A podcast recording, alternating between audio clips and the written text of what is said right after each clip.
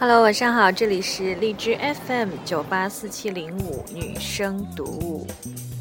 刚才你听到的那是一一首很不错的曲子啊，这个曲子的名字叫《体热边缘》。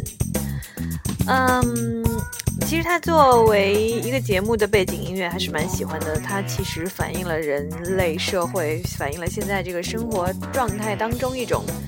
喧闹的、嘈杂的人的内心当中的一种浮躁的情感，哈。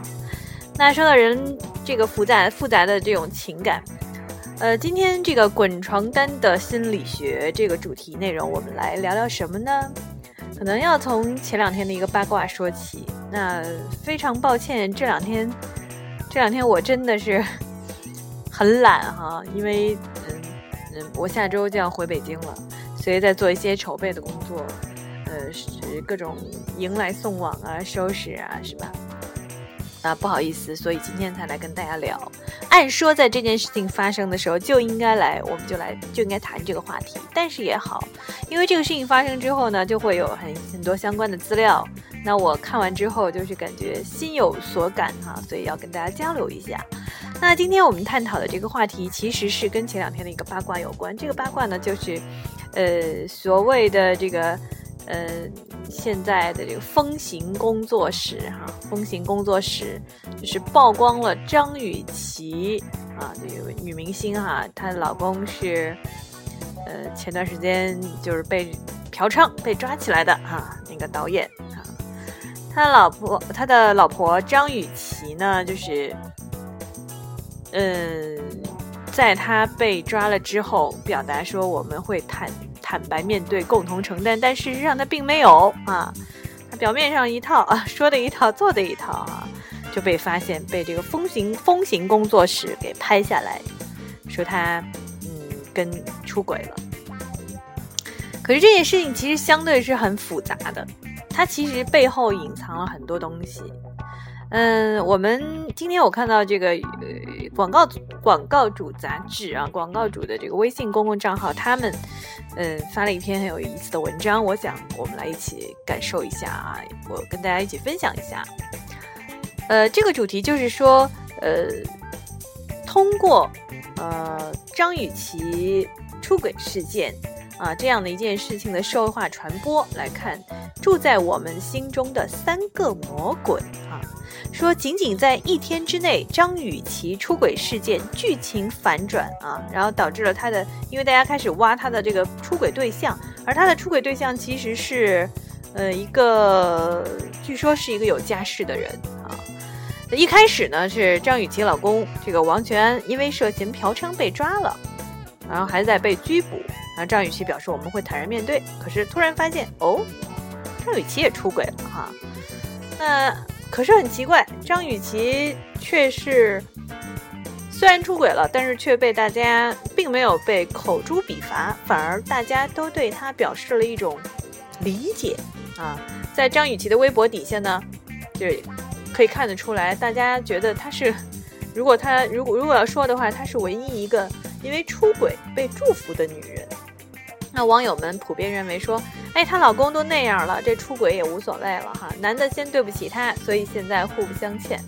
呃，也有网友表示说，干得漂亮哈，只允许老公嫖娼，不允许老婆出轨吗？啊，还有人认为这应该是史上最大快人心的一次出轨。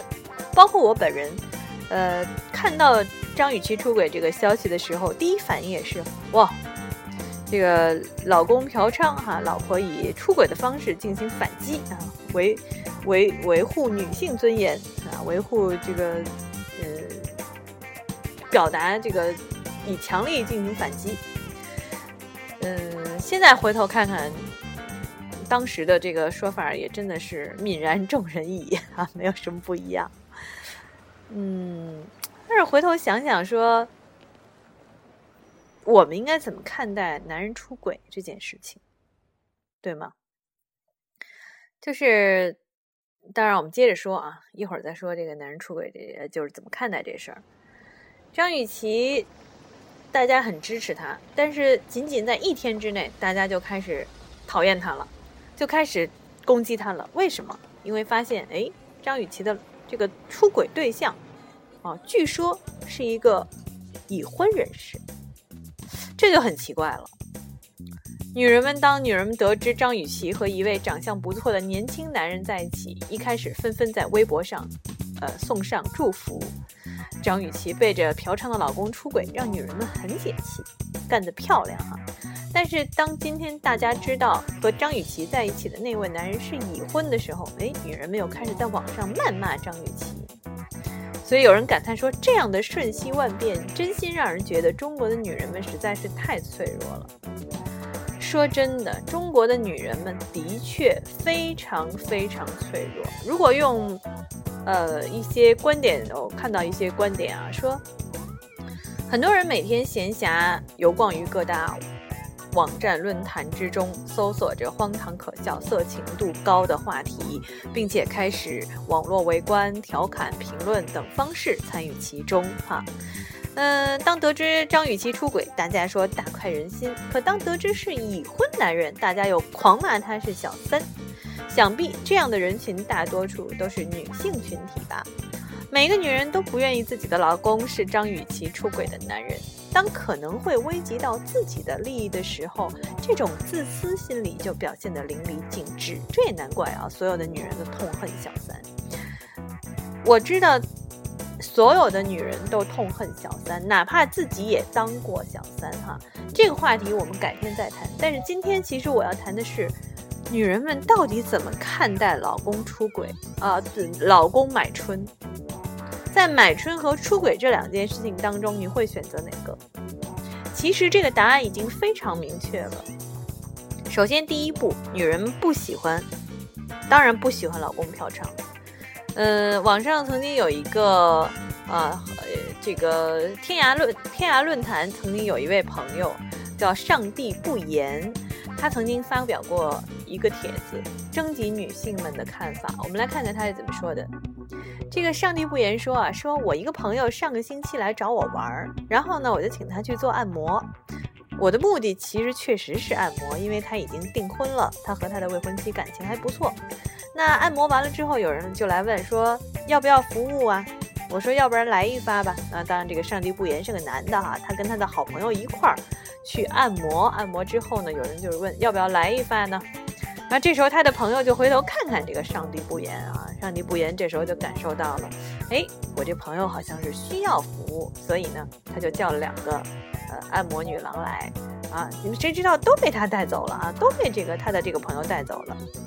所以他发帖就想问问说，从女性的角度如何看待这样的人去嫖娼？怎么看待你的伴侣去买春啊？底下有很多的评论，但是大多数的评论其实都是坚决反对的。比如说，有一个呃，有一个网友说，小雨若曦啊，他说，如果被我知道我自己的老公或者男朋友这样，一定会远离，马上分，越快越好哈。嗯，还有人说，就是，嗯，如果是我的老公啊或男朋友，他如果真的变心劈腿就算了，如果要是找鸡，我真的不能忍啊，这个也蛮理蛮奇葩的。还有就说说嫖妓都不能理解，要是我的男朋友嫖了，我要喂他吃一年的妈富隆再分。哎呀，好凶啊，好吓人啊！男生们，你们知道什么是妈富隆吗？知道吗？啊，妈富隆是一款很有名的女性避孕药，呃，富含雌性激素。那如果你被喂了一年的妈富隆之后，你想想你还怎么办？嗯，还有一个女生就一个字儿说贱啊，还有人说这个男人要洁身自好，为女人守住贞操。呃，也有人说这个有本事包二奶啊，没本事找小三，长得帅就去做小狼狗。嫖妓是最下作的，还有就是说，这个说这个找过鸭子就能体会到男人嫖妓的感觉了，就只是满足自己的身体而已嘛，花了钱爽了，各种感受无关，花在身上的那个人仅仅是一种消费，讨好了自己，讨了自己的欢心。如果我的老公能够接受我去找鸭子的话，那 OK，我可以同意他去买春。啊，这就是大家对于男人买春的观点。但是实际上，男人是怎么看待嫖妓这件事情的。刚才这是女方女性的观点，我们再来看看男人是怎么看待这个问题。同样是这个王全嫖娼这件事情，呃，网易曾经做过一个一个调查。他让有五千四百五十四位五五千四百五十位网友进行了投票，我们来看看男人是怎么看待的哈。就是投票结果呢，发现有百分之八十三的男人觉得嫖娼非常正常，也就是说，在十个男人里面有超过八个人都认为嫖娼是正常的，所以。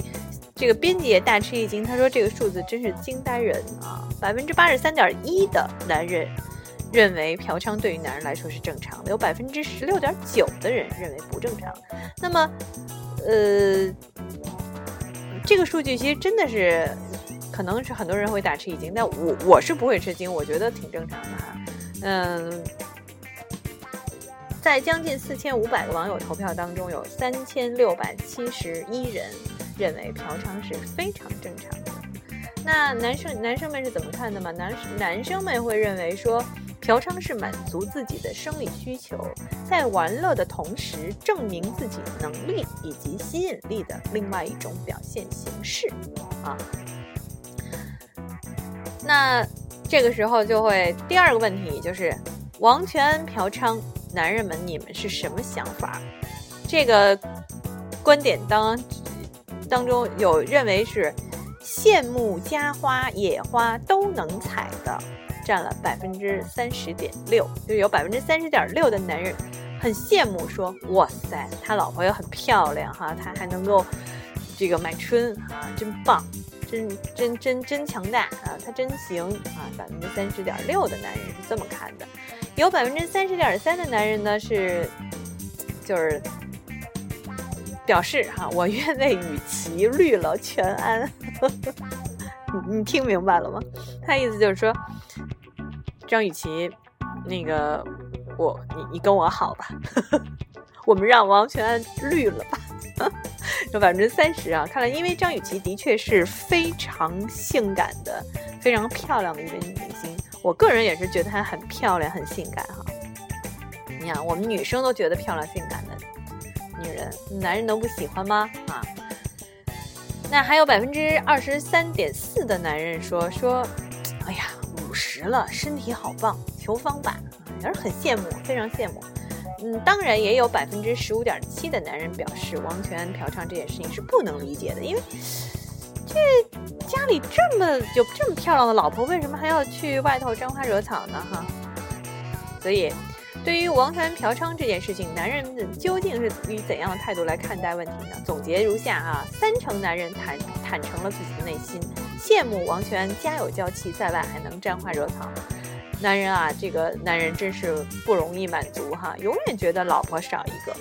还有百分之三十点三的网友呢表示说：“我为了雨琦，我愿意为你离了王权哈，因 为张雨绮真的好漂亮哈。”你不愿意，有好多人愿意当接盘侠呢。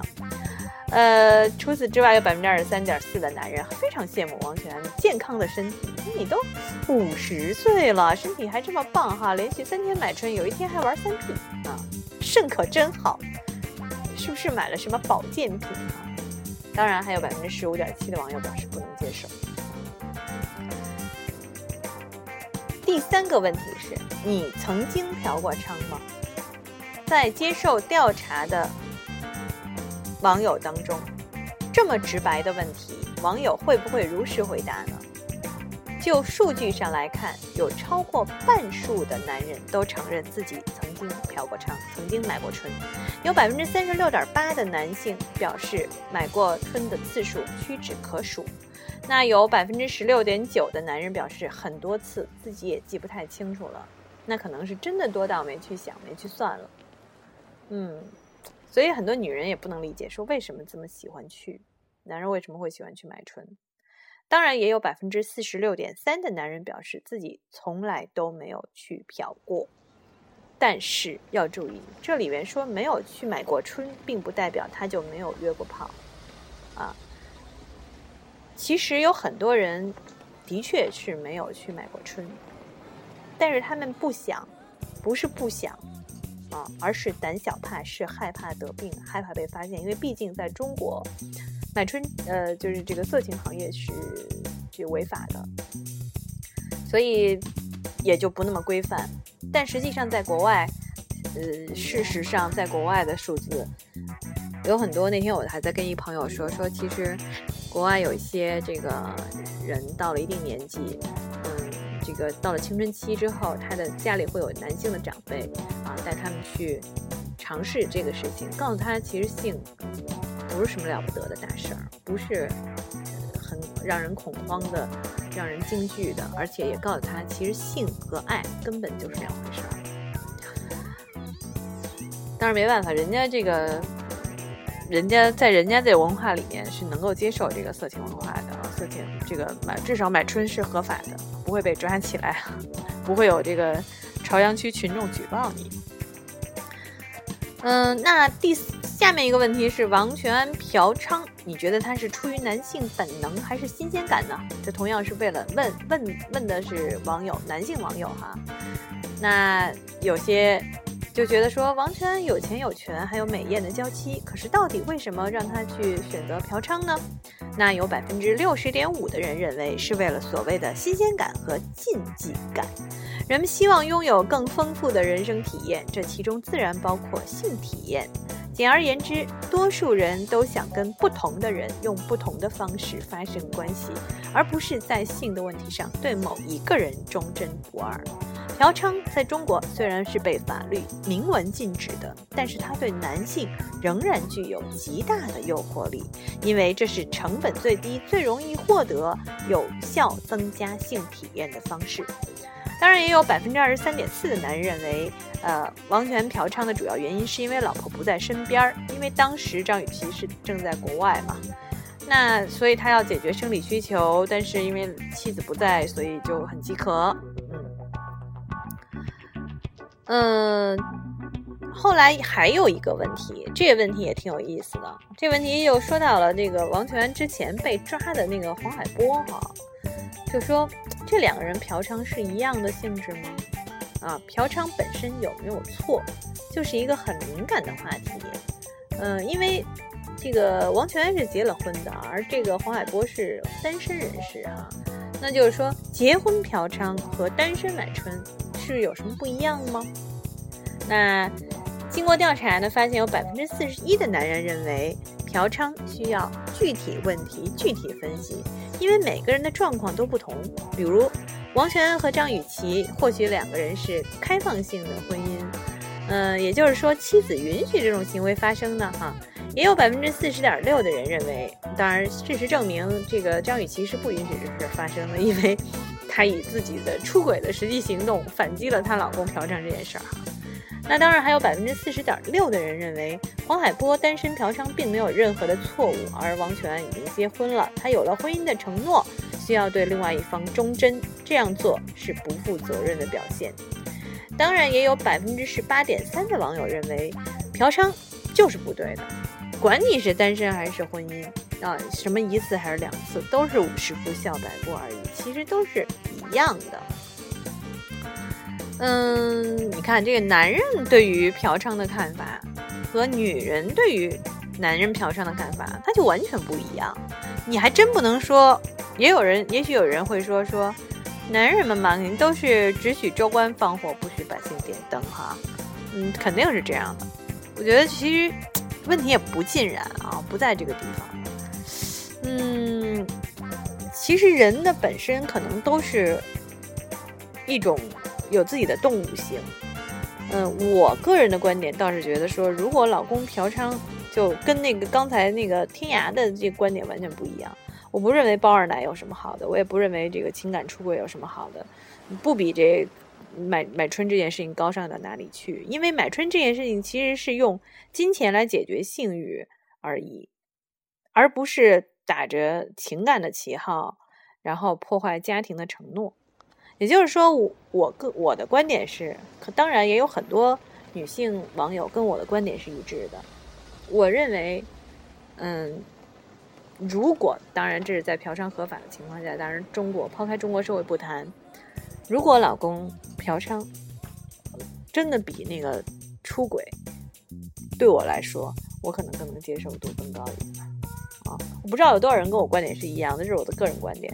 为什么呢？因为其实就像我刚刚说的，一个是用这个金钱来解决性欲，这和去吃饭是一样的。我出去吃个饭，啊，我出去，嗯，花钱吃个饭，但是呢，我并不是说就非得把那个厨子给弄家里来，然后把我们家的厨子给给辞退了。我觉得我们家厨子很糟糕，所以我把它给辞退了，换了一个厨子来。但其实那厨子也不见得会做所有的饭菜，我还得出去吃。所以这样想来，那我干嘛呢？这么打比方好不太好，毕竟老婆不是厨子。但其实意义上就是这样的，因为其实呃情感和性，呃性和爱真的不是一回事儿，真的不是一回事儿。我我今天好像聊的有点乱七八糟哈，有点零零碎碎。我只是想。嗯谈谈我自己对于这个问题的看法。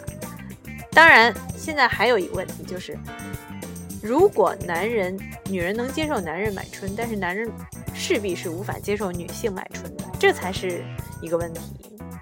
在中国这么一个男权社会当中，永远无法平等，至少还早得很。那我想知道，说，我想把这个问题留给今天听我们这个节目的男性的网友们。你们可以把你们的观点留给我。如你如果你的妻子允许你去买春，或你的女朋友同意你去买春，你们会同意他也去找鸭子吗？哈 哈对吗？就是己所不欲，勿施于人。那如果是他同意你这么做，你会同意他去吗？我很想知道。好了，那今天聊的比较零零散散哈，大家不要介意，可能就说到哪儿扯到哪儿，聊到哪儿扯到哪儿。嗯，希望大家跟我一起去思考这个问题。嗯，欢迎大家在荔枝 FM 九八四七零五女生读物这个节目当中跟我交流。呃，订阅我们的这个节目，同时你也可以通过苹果的 Podcast 订阅我们这个女生读物这个节目。女生读物，女的声音的读物啊，不是女，不是男生女生的那个女生啊。呃，我们最近比较热谈的这些话题，就我给它起了一个名字，就叫“滚床单的心理学”啊。你还可以通过新浪微博关注。啊，悠悠周小姐，Y O Y O O 周小姐，嗯，这个账号，我们也可以在新浪微博上聊一聊。呃，除此之外呢，我也还有一个微博、微信的公共账号，就是 Y O Y O O 的秘密花园。好了，那咱们今天就说到这儿吧。这可能是有史以来做的最零散的一期节目了。啊，希望你喜欢，希望你们思考，记得把你们的想法告诉我。好，那我们今天晚上就到这里，祝大家晚安喽。